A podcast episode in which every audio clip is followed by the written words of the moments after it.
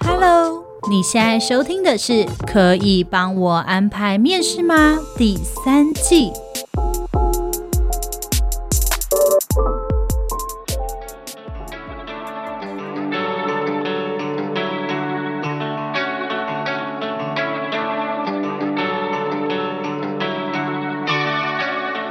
听今天的《可以帮我安排面试吗》，我是主持人 Lilian，我是 Agnes。哇，我们今天用了新器材录音哎，我觉得这声音好清脆，好像跟我平常的声音不太一样，好像被调 key 了一样。对呀、啊，不知道大家有没有这样觉得？即便我们好像声音换了一个人一样，这是少女的声音，少女般银铃的声音。对，就是大家还是不要忘记我们的本性，我们的本性。好，Okay. 那我们今天的主题就是，到底是高月薪还是高奖金好呢？哦，我跟你说，我们会有这个主题，我们要先讲一下，只要是任何听众，就是不管你是用 IG 还是用 Facebook，用各种方式，然后写信给我们，留讯息告诉我们说你想要听什么样的职涯题目，嗯、我们就会满足你的需求。没错，那我们来念一下他的私讯，他说：“Hi Lilian and Kira，哎、欸，他没说你哎，对我好难过，为什么你要忘了我？虽然我不太常出现在 Podcast 里面，我后来发现我好像不太常出现在 Podcast 里面。对，大家如果资讯来，记得写三个人的名字，对对对，不要这样子丢下我，就很寂寞。对，好，他说我是你们的忠实听众，最近刚好面临了工作的转换期，偶然间听到了你们分手及地狱那集，有够受用哦。他是因为分手及地狱那集进来的。然后呢，他说刚好他在离职面谈，所以很受用，从此他就成了忠实听众。感谢心，真的感谢有你。然后呢，有件事情想拜托你们，不知道未来有没有机会从 HH 或 HR 的角度分享在工作选择上高底薪跟高分红的差异，因为刚好最近面临这样的选择，虽然总年薪差不多。但会担心高底薪的变动薪占比低。假设企业获利的空间提升，不会直接反映到个人薪酬上。相反的，也会担心高分红的月数会不会在年底突然滑铁卢。如果不方便没关系，我还是会继续支持你们频道的。哇，他也太贴心了吧！我们没有不方便，我们就是 我们很方便的。对，只要你留言，你想听什么，我们都讲。对，但是有一些话题不好讲的，我们也是会告诉你啦。对，不好讲的，我们就还是会讲。然后。公司说，是听众说的，我没有办法。对对，好，我们现在讨论一下这件事情。就是我觉得高分红奖金这一件事，应该是最近什么台积电啊、联发科这些半导体大厂们，突然大家都爆炸般的在发分红。对，之前在年中还是年初的时候，我们就有提到说，那个某航运嘛，呃，对对对，某航运四十个月嘛，对，然后就他们的员工一打开自己的那个薪资户啊，就想说是。我多看了一个零嘛，对，所以后来大家就开始讨论说，哦，原来高分红好像是一个很不错的状况。对，他们可能就会觉得，人生就是在收到那一笔金额的时候，会觉得太幸福了。对，那我们现在先来讨论一下，嗯、那 Lilian，你觉得你会想要高底薪低分红，还是想要高分红低底薪？嗯，我会想要高底薪低分红的工作。哦，真的哦，对，因为我觉得高分红是个变数，是不是因为你现在是有家庭的关系，所以你会希望说稳定的收入？对，我觉得是，而且因为你给我的选择是低月薪，低月薪这件事情就很没保障啊。好，你可以接受的是可以接受的底薪高分红，还是高底薪低分红？我可以接受的是高底薪跟低分红，就算它是可以接受的。底薪，我还是会对于这件事情感觉到很不安。好，可以理解。对，因为我觉得这就是一个不是你说了算的事啊。好，我觉得应该是这个样子哎、欸，嗯，就是因为不是每一个人的公司都是台积电跟联发科，对，所以大家在不是进这几间指标公司的时候，嗯、你会对于所谓的奖金的定义感到有点害怕。对对啊，对，你会不知道说，我觉得是没有信任感。对，公司告诉我说有高奖金，嗯嗯嗯，那个奖金怎么算？公司说他占我的总年薪多少，然后用绩效考核来算。嗯，绩效考核谁算？对，老板算。对，对，所以我要讨老板欢心吗？我要抱老板大腿吗？嗯、好，如果跟你说这跟公司整体营运有关，那公司整体营运我怎么知道？哦，看财报。嗯，但是不是每个人都看得懂财报？对，那就算我看得到财报，公司又说哦，对，今年你们部门大赚钱啊，可是另外一个部门赔钱，所以你们两个相抵就扣掉了。嗯嗯，对，我觉得可能是大家普遍来说会对这件事感到不安吧。对啊，而且呃，我老公之前就是前一份工作，他就是算是低底薪高奖金，然后他的确是在呃某些时段，就是可能那一年他们公司接的案子很好啊什么的，然后他们奖金啊非常非常多。但是他真的有到某一个阵子，就是几乎有半年的时间，嗯，他的奖金非常低，嗯嗯，然后低到你就会想说，我觉得会有一种你会看不到尽头的恐惧感。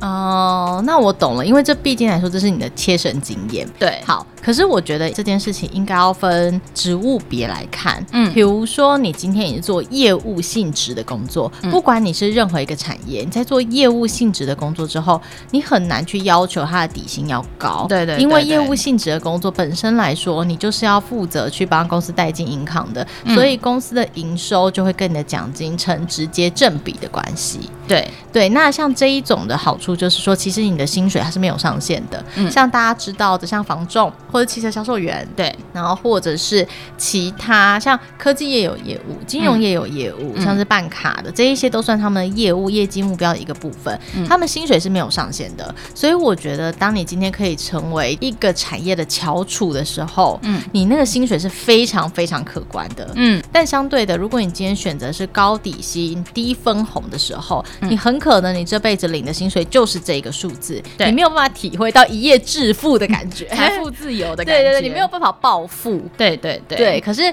你会就是一直过着一个很稳定的生活。对，我觉得好像就跟个人的个性也是有关的，对不对？对，跟个人个性也有关。可是我要再跟大家讲的，就是我们刚刚讲业务性质的工作，可能跟你讲是房仲或汽车推销，你会觉得哦，我不是，我不是，所以我不算。嗯。可是我要跟你们讲，比如说像 Manpower，像我们这一种公司，对，那我们的公司里面，我们给的也都是哦还不错的底薪。嗯，对，这个底薪一定我只能跟你说，就是很还不错，然后十四个月，嗯、很还不错，很还不错。但是后面的呢，也都是靠你自己奖金去累积的，因为我们就会相信说，今天顾问他有办法招募到多少人，然后多少人可以 on board。这是顾问的实力，所以顾问的薪水是没有天花板的。嗯、对，他就是看你的黑抗数，对不对？对，所以我觉得应该是说，如果今天你愿意去突破自己，你想要选择一个还可以的月薪，然后是高分红的公司，那这一间公司的合约你必须要看清楚。嗯，也就是你在跟公司谈的时候，你就要知道我们公司奖金比例是怎么发放的。嗯嗯，例如说，以我们公司来说，就会告诉你说，你今天可能一个月你招募到了。多少人，多少人 on board，那这个时候你就会有多少人投多少钱，按照那个集聚去算，嗯、那你就可以很明确去推算说，OK，原来我的薪水加多少多少多少，我就有多少奖金。哦，这是你自己算得出来的。对，然后像这一种的，就是可能在合约里面就有告诉你了，在签约的时候你就知道了。这种我觉得 OK，也就是说，我们今天双方要建立一个信任关系。对，但如果对方给的是那种很模糊说。哦，看公司营收啊，然后看之后的状况啊，这件事情每年年底才会结算啊，看绩效考核啊，嗯，这一种的，通常我也会比较担心。对，因为你知道，像我前公司就是一个这件事情都很神秘的地方。对，我其实是觉得。大部分的公司啊，其实他们都会以绩效考核来决定绩效奖金的状况。嗯嗯，那如果是这样的话，它不能算是业务奖金，因为所谓的业务奖金，嗯、它应该是说靠你自己的能力，嗯、然后带进来的客户带进来的 revenue，那这个东西去把它换算比例成为你的奖金，这样比较合理。对，如果用绩效考核去算，那个叫做绩效奖金，对，它不应该是业务奖金。但是因为我前公司他们就是说，哦，这些都不是明文。规定的哦，嗯、就是你进来的时候潜规则，潜规则，潜规则。面试的时候会跟你说，有有有，我们公司有三节啊，什么什么，那多少这部分就是跟基本公司一样啦，也没有讲得很清楚。好，然后你进去了之后，呃，他就会跟你说，哦，好好好，那就是我跟你说，今年是怎么样怎么样怎么样，然后你就会突然，哦，三节哦，蛮多的哦，跟一般公司比起来蛮多，有些公司还送电影票，诶，他还送钱诶，还不错还不错这样。然后隔年的时候，他就突然跟你说，哦，公司说今年呢，就是要看你的绩效。然后就说怎么看绩效啊？这样，因为楼管你要怎么看绩效呢？嗯、你是要看你招的贵的业绩吗？还是你管的贵的业绩吗？还是你招了多少个专柜吗？他就说哦，没有没有没有，就是主管考核，真的不行。我就跟你说，Lilian 过去的每一个那个职涯旅程都让我觉得很神秘。然后我觉得这件事情让大家最没有安全感的是，就每到要绩效考核前一两个月，主管就会把这件事拿来当口头禅。就让你知道说，赶快巴结我，赶快巴结我，我现在叫你们做什么你就做。对，他就会说，哎，你赶快做一做吧，你弄太久了。然后就会说，最近绩效考核要到了。哎，我真的觉得很不可以，主管真的是不能这样。所以我觉得这才是为什么台湾很多人他们对于高奖金这件事情他们存在疑虑的。对，就会觉得这是陷阱吧？对，这是陷阱，因为在国外的时候，嗯、大部分大家都是会很能接受，就是可以接受的月薪，再去加上奖金的。嗯，因为这样的话才会为你的职涯带来挑战。对，那你会更认真在职涯上。面，同时你也会希望说你有更好的收入，嗯、所以对大家来说这是一个很公平的机会。可是，在台湾的时候，反而大家会觉得你给我可以接受的月薪加上高分红，这对我来说不见得是一个好事。对对，大家就会想说，那我岂不是要巴结你，巴结到什么程度？对，所以我觉得这应该是风土民情，你知道吗？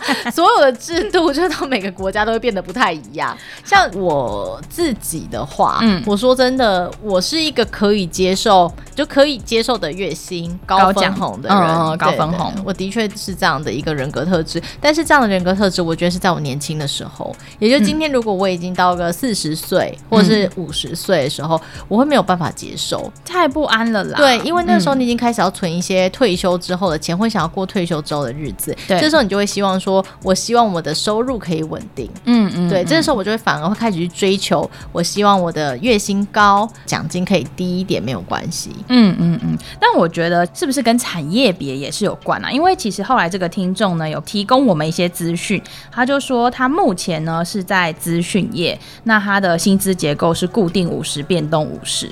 那他现在手边有两个新的 offer，因为他刚刚有讲到他要转职嘛，嗯，那他的有一个是外商的科技业的 IT，嗯，那他薪资结构是固定是九十趴，然后变动是十趴。嗯，那另外一个是在本土的金融业做数位流程创新，那他薪资结构是固定。定七十五趴，变动二十五趴，嗯，但其实它的变动都没有没有他现在高哎、欸，他现在的工作变动是五十趴哎。对，然后他接下来两个工作，一个变动是十趴，一个变动是二十五趴。对，其实他已经选的比较保守的一个。对，但如果是他的话，嗯、我一定会选外商啊。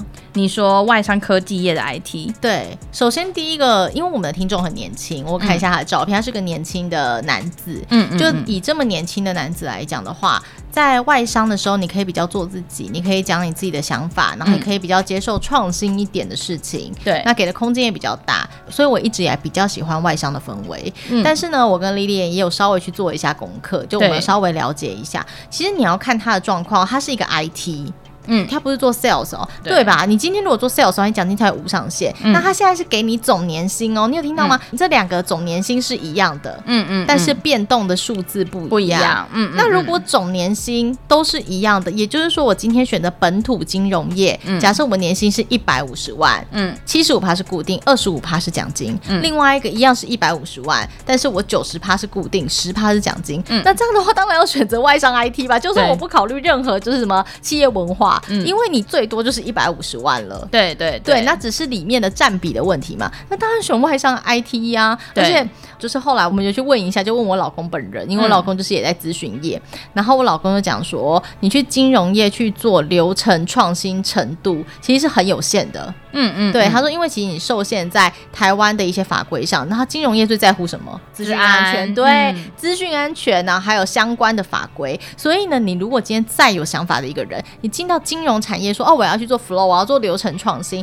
但你最后都会说说哦，这个法规不行，然后这一个怎么样，然后这个资安这样子不会过，所以你在里面再怎么想创新，绕了一圈之后，你会发现说哦，没有，我就只能这样子，我没得选，因为你 policy 就是要 follow 它，对对，你就是要 follow 这个 policy，、嗯、公司 policy 就说要这样做，所以你是没有办法做什么真正的创新的。对，所以我又撇开薪水不谈，我们来谈真的职涯工作内容的时候，你会发现说你在金融业可能绕了一圈，最后还是会受限在各种法规，然后各种 policy 之下，你最后又回到原点。对，而且其实刚刚 Egg 的老公有分享的时候，我也在旁边有有在参与其中。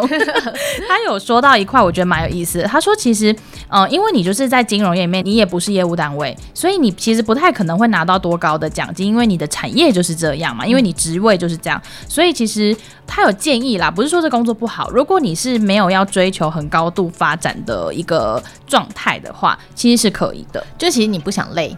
应该说你不想累，不累，这样，对，就是你想要做一个比较稳定一点的工作。那这样的话，你可以到这边去，嗯，因为如果到其他公司去的话，嗯、你相对你要付出劳心劳力程度会高很多。对，可是相对来说，可能成就感就会稍微低一点。对，成就感会稍微低一点，可是毕竟你就是要 follow policy 嘛，你不会有自己的东西。对对对，可是你的生活就是可以过得很快乐，你下班可以去约会，对，下班可以去约会，可以回家吃吃饭，然后周末的时候可以去健身房，对对，可以过这样的生活。这大概就是金融业，如果你在做。一些什么流程创新的时候，差不多那个 IT 的职位可以做到像这个样子。嗯，但如果今天也是到科技业的 IT，可能就比较不一样了。对对对，对，那尤尤其他又是外商科技业，你知道外商是非常喜欢无时无刻一想到就是有什么事情的时候，大家就会开始脑力激荡。对，脑力激荡，马上传 Line 传听说怎么看，然后马上传 email，因为对他们来说，他们可能是责任制，责任制是另外一回事。是通常在外商公司里面，因为是很绵密的网络，国外啊什么都会跟我们随时联系，所以请你的 email 常常是在半夜的时候会有信进来，对，因为养成这种习惯，没错，就像我的 email 也是，因为我们也是要跟美国去通信，然后每一次就是我加班，有时候我可能是七点发信给他，然后回到家可能九点。我就看他回信，因为他上班了。对，然后他回信之后，你就会手痒，就回一下好了。然后对，你就会想说会不会明天忘记回啊？对对对，对先回一下好了，反正都已经已读了这样子。对对，所以就是在这种很绵密的网络之下，其实，在外商公司里面很长，在半夜的时候会收到信。嗯、然后如果我们还没有睡，我们也会很习惯，就是随手这样子去回信。对，所以其实有的时候在。呃，外商公司里面刚进来，如果从本土，也就是从 local，然后转到外商公司的人，有的时候会不太习惯，会觉得说，为什么这么多人在半夜的时候会寄信过来？对，那也没办法，那就是他工作时间啊。对对，那就是他工作时间。嗯、然后你的主管可能也会在那个时候寄信，因为他可能他也要回他、啊，对，因为他可能刚刚的时候正在跟那些外国人开会，然后想说 那就顺便回一下。对，这就是外商的一个习惯。所以你在外商的时候，你劳心劳力程度会比较高，挑战性相对也比较高。嗯嗯嗯。但是其实他有说到，如果你是科技 IT 这个工作。他有讲到 IT 其实会有一个好处是，他会接触到很多的 vendor，然后也会有接触到很多很多的厂商，因为你是代表公司出去，所以你会可能在这些 vendor 里面做选择嘛。那这个时候其实你会接触到很多不同面向，很多不一样的产品，他会觉得说，其实你在这个科技业做 IT 的话，眼界其实会比较广。对，其实这是真的哎，因为你会遇到很多的 vendor，、嗯、然后你还有很多的 solution。嗯、呃，你在做 IT 的过程当中，公司会提醒你说，啊，这时候你帮我去用一个什么专用、什么东西去外包的时候，你可以从厂商那边、从 vendor 那边，你得到很多 solution 的最新资讯。嗯，那你多跟他们做交流，以后说如果你忽然想要跳到 vendor 里面去，那也是很可以的，因为你可能有原厂，也就是你现在的这一个科技大厂它的相关的经验。嗯，那这时候供应商这边也会很想要收你。嗯，所以其实不管是不是要跳槽，或者是呃认识厂商，其实。都是一个人脉的经营，对不对？对，所以我觉得能够在年轻的时候去科技业拼搏一下的话，这是一件很好事，尤其是外商科技业。所以以这个人来讲，就是以这个听众来讲，我会非常建议他应该要去外商科技业的 IT 的这个选择，因为第一个你在总年薪不变的这个状况之下，你没有必要去特别去拼那二十五趴奖金。对对，你可以选择九十趴高底薪，十趴的奖金。你今天那十趴没有拿到的话，也不会太影响到你整体的数字。嗯，可是如果今天你选择另外一个本土金融业的话，你会有二十五趴是有机会可能完全拿不到的。嗯，对，那那时候你就心里就会觉得很不高兴，就是凭什么？为什么这我拿不到？我的猜测是他可能会喜欢金融业的那个流程创新，因为他觉得好像是他可以发挥的地方。对，那我觉得你可能要对工作更加了解，嗯、也就是说你今天那个流程创新可以做到什么样的程度？这些是一个不可控的因素啦。嗯嗯嗯。然后像 Egg 前面面讲了嘛，除非你是联发科啊这种高分红的知名企业，不然的话，其实你每个月有十拿到的底薪，可能才会是重点吧。对，嗯、实拿到了底薪这很重要，因为你知道我还是要活下去。对，我觉得十拿到底薪很重要，可是我还是会很建议年轻人，如果在你还年轻的时候，你应该要尝试去拿有奖金的工作。嗯，嗯对，因为有奖金的工作会让你跟这间公司有一种绑在一起的感觉，而且你会觉得你自己薪水是没有天花板的，只要我努力，嗯，我相信我会有一些成长，然后我也相信说我可以得到一些什么。嗯、就像有些公司会分股票给你。对对，你就会觉得我有公司股票，公司赚钱就是我赚钱。对对对，对然后或是员工低价认股，这一些都是那种公司为了要把员工绑在手心里面做的一些很多的事情。所以为什么今天我们会设计什么底薪加奖金的制度？第一个，我们当然希望说员工可以更认真在工作上面，让你知道说你跟公司共同体，公司有赚钱，你就会会赚钱。但是我觉得资方跟员工要达成一个共识，也就是我们不能互相欺瞒，资方应该要把自己的奖金比例要讲清楚，对，白纸黑字啊。对，然后你在跟员工讨论的时候，你就要很明白告诉他说，哦，我们大概到什么程度的时候，我们就会发奖金。你不可以很含糊的说，哦，我们大概就是看你绩效考核啊，啊，你一个绩效考核占我二十五趴哦。对，他们的那个薪资结构颇奇妙。对，如果你今天是一百万，你的绩效考核占我二十五万呢？对，然后绩效考核考核什么啊？对，而且那个考核还是没有表的哦。对，就是他就进来找你，也不是聊一聊，没有聊这种事，他就自己评完，然后你也不知道，他不知不觉，某一天他就说，哦，发奖金喽，你就说哈。评完了是不是？对对对，就我觉得这件事情是不太合理的，嗯、所以我觉得奖金制度的时候，你可以问清楚，然后让他们知道说，嗯、哦，公司大概是怎么发的，然后去评估。但是如果他今天告诉你说，哦，我们公司是看绩效考核，然后给你的，你也千万不要在现场跟面试官说，哈，你这样不清不楚，我怎么知道？就是不要说你心里知道，不要对呛，不要对呛，嗯，就想到，哦，对，A 哥有说，A 哥有说，这可能要好好思考一下，因为你要知道，他如果占你二十五趴，一百万就占你二十五万，你有办法把这二十五万。交给别人，对，交给别人，可能他真的是要你去捧老板大腿，你可以吗？嗯，对，这是我们大家都不知道的事情。嗯，但是有奖金的。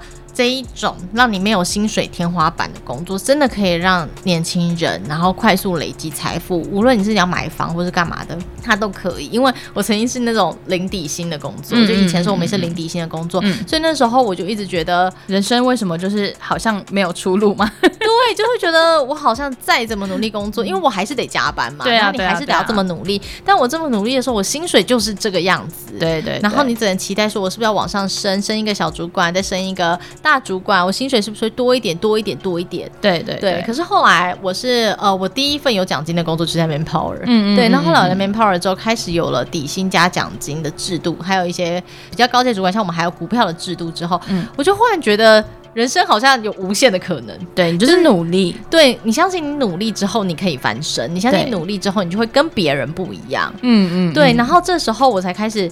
在工作上面，我会开始自己找到自己的乐趣，然后跟再怎么辛苦，都会相信说我撑下去是会有回报的。嗯嗯嗯，对，所以我就觉得大家在这个选择上面，在你年轻还有肝还有肾都还没坏的时候，我是觉得应该可以去试试看。嗯，对。但是因为我们也知道，不是每一个人都想成为郭台铭，也不是每一个人都想要成为首富这样子。所以如果你今天你觉得我就是想要过一个安稳的生活，嗯、我就是想要喝下午茶、买漂亮衣服，嗯、那也没有问题。我就想要准时上下班。对，那那可以选一个零底薪的工作，让你自己舒服。我觉得就是让你自己舒服的状态，因为重点就是每个人在职涯当中追求的不一样。嗯，没错没错。那这两种薪资结构。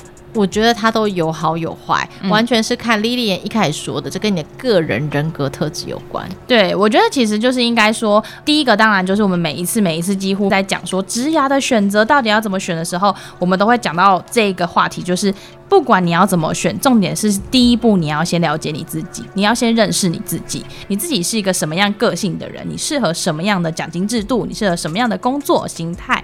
那或者你适合什么样的产业，这都是有可能的。所以第一个要认识自己。因为我之前的时候曾经看过一些很神秘的职涯广告，嗯、那些职涯广告他们都有讲过什么？我告诉你，如果今天你不知道怎么找工作，然后一定是你履历写不好，然后或者是一定是你什么你不会讲话，然后或是呃你可能对产业结构不了解，然后什么你只要来上我们的什么什么课，对职涯速成班什么的，保证你就可以找到什么好工作之类的。嗯、但是其实我觉得这一些都是广告的噱头，因为最主要的事情是你要回归到你自己。就是当你了解了你自己之后，你就会发现很多事情可以迎刃而解。这个社会可能要求你说你要选一个高薪，然后好的工作，可是好的工作定义不一定是高薪。嗯、对，没错。但只是因为呃，在媒体的下的定义上面，都好像认为说，哦，好像很高薪就会被大家羡慕，然后抬头很好的公司好像就会被人家羡慕，搞不好你就是适合当 SOHO 族的人啊。对啊，而且搞不好你就是觉得我很喜欢做行政啊，我就是对这个特别有兴趣。对，那你的行政上面你也可以做出一片天，嗯、这也是没有什么太大的问题的。嗯、所以我觉得认识你自己是很重要的。从你的人格特质去找工作，嗯、你就会发现你的职涯的路会很顺遂。就很多人说是从兴趣找工作，我反而是觉得从人格特质找工作。嗯嗯，对，因为兴趣找工作久了之后，你的兴趣会变成不是你的兴趣，对，就会开始觉得累呀、啊，然后发现就是我既然一天要花这么多时间在我的兴趣上面，我一点都不快乐了。对对对，那反而兴趣就变得不是你的兴趣，我觉得也不是一件很好的事。然后我们现在要跟大家讨论的另外一个话题就是奖金制度的部分。嗯，你有发现公司发奖金的时间都很神秘吗？哦，有哦，我好像有发现这件事。我好像在之前有跟大家分享过说，我这样好像都是老是把我老公拿出来讲。就是我刚刚很想听的啦，他其实一直很希望说可以在你生活里面多曝点光，你知道吗？我老公是我们的忠实听众，我们每一集他都有听，他现在听到就很开心。你又提起他了，对，好，最近他换了新工作嘛，然后他这换了新工作有一个很神秘的事情，就是他们的年终分两次发。嗯，大家一般年终都会在过年前会发嘛，就是传统企业就是过年前一次发完，然后他们公司是分两次，就是在传统发年终奖金的时间他们会发，但可能会发七十趴，嗯，然后后面三十趴他们会留到过年后，可能三月。哦，就是怕离职潮，对，他怕你离职，对，没错没错。就是我跟你讲，发奖金很神秘的，因为第一个是在过年之前的发那一笔，大家都知道嘛，嗯、那个就是给你的年终奖金。嗯，可是那是公司会让你知道说，哦，我们今年营运可能很好，嗯、那你就觉得我撑一下，我撑一下，我撑一下，我一定要拿到那一笔，那是我今年一整年的辛苦钱。对，你拿到了之后，很多人觉得好，我要离职了。嗯、所以他们公司很聪明，就你老公公司觉得说，那我留三十趴，嗯，就是到后面发。对，那当然另外也有一个原因，可能是公司的货款，有一些货款会在过年之后才收嘛，所以那个时候才算账完全结清。其实通常到三月会计年度才算完全清账啦。有些公司是就是完全结清，所以那个时候会有货款，然后才有金额再发给员工，嗯、所以可能有这两种状况。然后除了这一种发法之外，像我们公司是十四个月，我们底薪十四个月，我们的发法是在七月跟一月过年之前，就一月一月，就是年终跟年终，一个是中间的中，一个是结束的中，就是让你工作半年的时候，平均大概工作半年的时候，就是你人生痛苦，想要怀疑自己人生要不要离职的时候，这个时候。你就会拿到一笔，那一个月就忽然拿到两个月奖金，就觉得，哎、欸，我好像可以哦，再撑下，撑下去，撑下去，可以这样子。对，然后呢，这时候再工作半年，就是说，好了，我人生没有希望啦。这时候你就会觉得，啊，年终来了，对，年终来说，过年过年假，我干嘛在过年的时候离职啊？要提一定过年后啊。想说，嗯，不不不，过年后好了，就过年后之后，你知道休息了十几二十天的时候，就会觉得。好像也还好啦，可以、啊、放松一下，就觉得压力没那么大了。对啊，Q one 好像还好吧，没有很忙，再晚一点好了。对，然后 Q one 完了之后就开始啊，要领年终了。对，所以你知道发放的时间点是很有趣的，而且我跟你说，公司的发放时间点还很神秘，它叫季奖金。嗯嗯，对，也就是呢，今天我们 Q one 所谓第一季是一到三月，对不对？嗯嗯，然后三月的账会在四月结。嗯，所以你在四月的时候，你就会知道你第一季有没有达标。对不对？对对，五月的时候。就会发第一季的奖金，嗯，所以当你觉得你撑不住，撑不住，但你知道你自己第一季有到的时候，你就硬会撑到五月，因为你可以拿到第一季的奖金嘛，对不对？对对对。好，然后四五六又是 Q two，所以到五月的时候，你就已经做了两个月了，对，所以这时候你就会觉得啊，我七月的时候我又可以领一个奖金了，对。对，所以你就会觉得说，那我做到五月，我再撑一下，然后到六月做完的时候，七月结算，八月发奖金，你七月拿到两个月，你八月又可以拿到第二季的奖金，嗯，你懂吗？所以你其实就频繁的应该是三个月就领一次，三个月就领一次，一次嗯，对，那时候就会让你有一种觉得，好了，我好像 可以，我好像可以，我好像可以。当你快不行的时候，就一直有东西加在你身上，你就有动力往前走。对，然后还不含说每个月的时候，你可能绩效达标，你可能还有。额外的奖金，对，就是又是月奖金的规划，嗯嗯，对，所以每一个公司在规划他们的奖金制度，所谓薪酬制度是很神秘、很有趣的，嗯、有月奖金、季奖金，然后年终跟年终，对对，然后还有一些什么过年之后就是防离职，还有一种奖金叫 九任奖金，九任是什么、啊？九任就是待很久。很久的久，嗯，然后任是任期的任，所以是说你可能是满年资奖的意思嘛？对，很像年资奖的意思，你待越久就是越多这样子。哦，哇，很酷哎。对，那有些人年资奖可能不只是钱，可能还有包括价。像我们公司的年资奖就包括说有钱有奖状，每一个阶段的年资奖你会拿到的东西就是不一样。对对对对，所以就是非常有趣，就是公司在规划这些薪酬制度、奖励制度的时候要很多元化。嗯，那你今天可以让员工觉得说。我好像可以，我好像可以，我好像可以，才可以沉进去。你觉得这一切是不是要等到他进入公司之后再关心会比较好？还是你觉得他在进入之前他就要先关心啊？因为我们讲了这么多，我觉得对大家来说，他们就会觉得说，是不是我在求职的时候就要问清楚奖金怎么发，奖金几月发？这不太行，问奖金几月发不太行。我想想看哦，嗯、如果今天在面试的时候，我会跟你说哦，奖金制度，我可能会说哦，你的薪水是底薪加奖金，那我们会有奖金制度这样子。然后我会问说啊，那请问一下奖金制度大概是怎么样的制度？他可能告诉我说哦，是几趴几趴几趴怎么算？那我就说哦，哎，那我可以方便问一下，大概发放的月份是在什么时候吗？嗯嗯，就是我可能会这样子带顺着下去。对对对，然后他如果说哦，不一定哎。有的时候在一月，有的时候在六月，那我就说哦，好好好，我知道了。可是他如果这样讲，我就知道这间公司是没有制度的。对对对，他的，因为他既然连他什么时候发都不知道，但像我们可能就会很明确告诉你，就是几月几月几月你干嘛？对对对，那这个代表说这间公司是有制度的。那我觉得像台积电或联发科这种大公司来说，虽然它的底薪可能跟一般的公司比的话就普普通通，可能不会到特别高，嗯，可是因为你就会。百分之两兆，觉得我这间公司赚钱呐、我就确保，嗯，所以很多人就是完全不管他的底薪是高还低，我就先挤进去再说，嗯，而且其实大 IP 的，大家也知道他的那个新闻，就是每天在那边讲什么分红多少啊，对对对，所以他们就是卖肝卖肾，就为了年底那一笔嘛。像这样子的公司，你也知道，我们半导体人才现在非常非常强，缺，嗯、对他们可能以前的时候会主要就放在。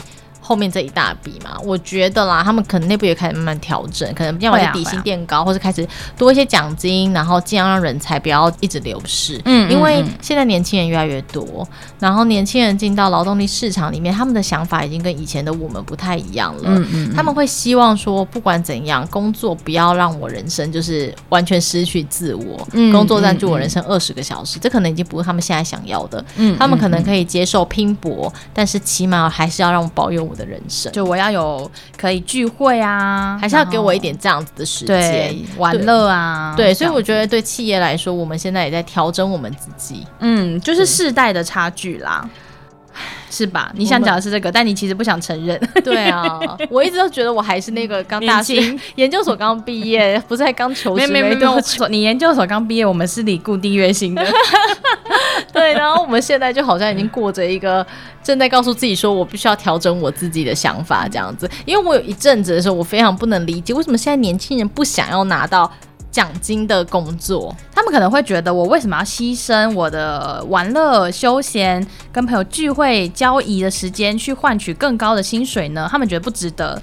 对，嗯、而且这个薪水能到多高，完全是靠我自己的劳力去付出的。可是我可能就是没有想啊，对，我不想付出啊，对，我想要就过这样子的生活而已啊。嗯嗯，那为什么你今天要逼我？所以你会发现现在在台湾的状况，你只要是业务的分红比例比较高的工作，其实很少年轻人愿意去做的。他可能就会是呃，你你一开始就非常清楚自己的志向的那种人。对，就是我要致富，对，我要暴富，我要做。业务对，我不要拿固定月薪这样子，对对对。可是大部分大概百分之八十吧，应该有八成以上的年轻人，他们是很想要去拿那种，我就是固定月薪，嗯，然后加班就这样子，最多就是加班这样，然后我要领这样子的薪水，我才会有安全感。嗯、可是当你一直领固定月薪的时候，你知道你的存钱速度相对就比较慢，嗯嗯，嗯对。所以我还是很建议，如果在你年轻，你是愿意去尝试的话，你可以尝试看看，就是还 OK 的。底薪不要弄很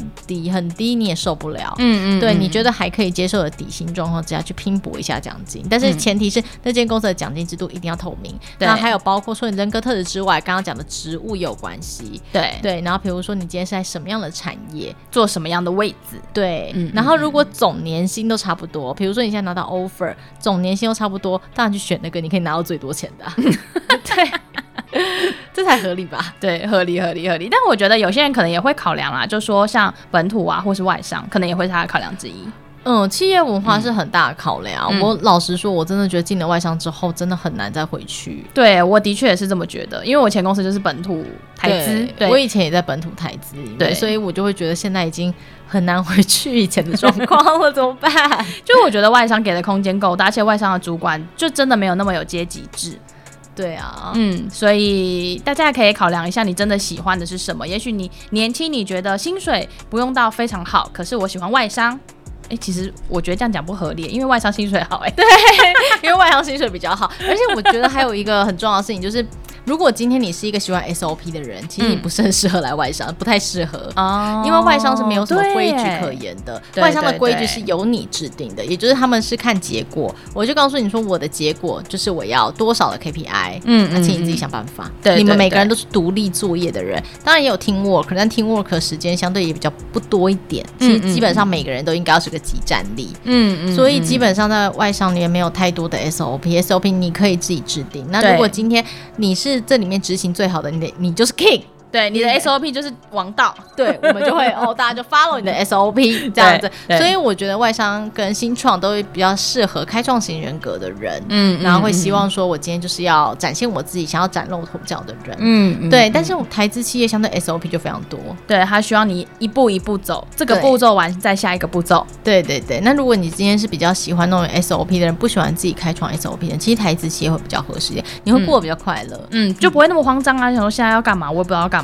因为曾经我们也进过非常多的同仁，嗯、那那些同仁他们可能从台资来到我们公司，嗯，那后来这些同仁大部分都会离职，嗯，因为他们离职的原因都是他们不太习惯、不适应，对他们没有办法适应，就觉得说为什么今天这些事情要我自己想？对啊，他有人想说为什么我要这样想？我要想多久啊？对，然后就是为什么不直接告诉我答案？嗯，可是在这边没有人告诉你答案，因为所有答案都是要你自己决定、你自己想，然后你为你的选择负责。嗯嗯，对，所以我觉得企业文化是一个很需要去思考的一件事情。对对，的确是。而且我觉得，就是大家可能会羡慕说啊，为什么你进了外商啊，然后你薪水很好啊？呃，可能是进了外商是不是人生胜利组啊？但我觉得真的不必然是这样，因为毕竟现在你看嘛，我们刚刚讲了台插电、联插科。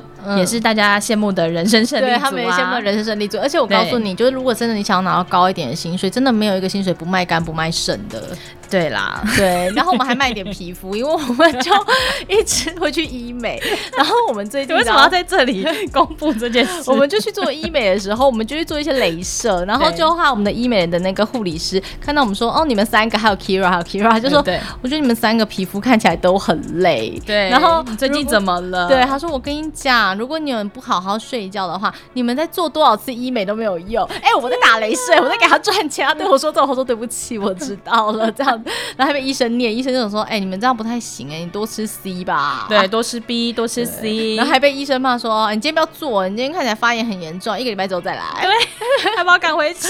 对，所以我要跟你讲，就是我觉得每一间公司有不同的特性，不是台资一定不好，嗯、但是可能外商比较适合开创型人格。然后当我们在这间公司里面的时候，我们就还常常。被人家捏 捏半夜要回信，然后被人家说你皮肤不好，对 对。可是像这样的公司就会是还不错的底薪，然后分红也相对比较高。嗯，那像这样的话就很适合像你愿意冲的人去。嗯，对。所以我觉得大家就是自己选择啦，对自己选择。嗯、对，然后我希望说我没有解答到这个听众的疑惑。就我要是你的话，我会给可能明确的答案。我要是你，我会选外商 IT 科技业，因为你还年轻。对，而且我觉得，因为你现在在资讯业嘛，感觉科技业的 IT 也会是一个你很顺着。走下去的一个职涯历程啦，因为目前来说，科技业还会持续的往上，嗯，所以在你的状况里面，我觉得你会朝上一个往上的职涯一直去走，而且新的科技会比较容易接触得到。对，可是如果今天你是需要找一个稳定的工作，你希望可以现在这份工作可以让你养老，我就会建议说，那你就去金融业，嗯，因为去金融业的话，它稳定，最后的话一切都是依照公司的 policy 走，对你来说会好很多。对对。对，所以我们会给你这样的选择。好哟，那我们今天就录到这边啦，我们下周见啦，对，希望大家如果有任何问题的话，可以随时随地就是 Facebook 我们或是 IG 我们。对哦，对，请订阅我们。好，请订阅我，然后给我们五星好评好吗？对，给我们五星好评好吗？如果你有任何的问题的话，职涯问题的话，我们都一定会愿意帮你解答，因为我们现在不止在帮你录节目，我们之前还有跟人家电话，而我们曾经跟听众私底下讲过电话。对。听众说他们有一些职涯的问题想要问，所以我们三个人还曾经跟听众康扣过，是私底下，然后了解一下职涯状况，给一些想法。对对对，对，然后也曾经帮听众推荐过职涯咨询师，嗯、对，然后跟他讲哪边有资源，所以我们非常希望说你们随时随地都可以跟我们有互动，好吗？嗯，那我们就这样喽，下周见，下周见，拜拜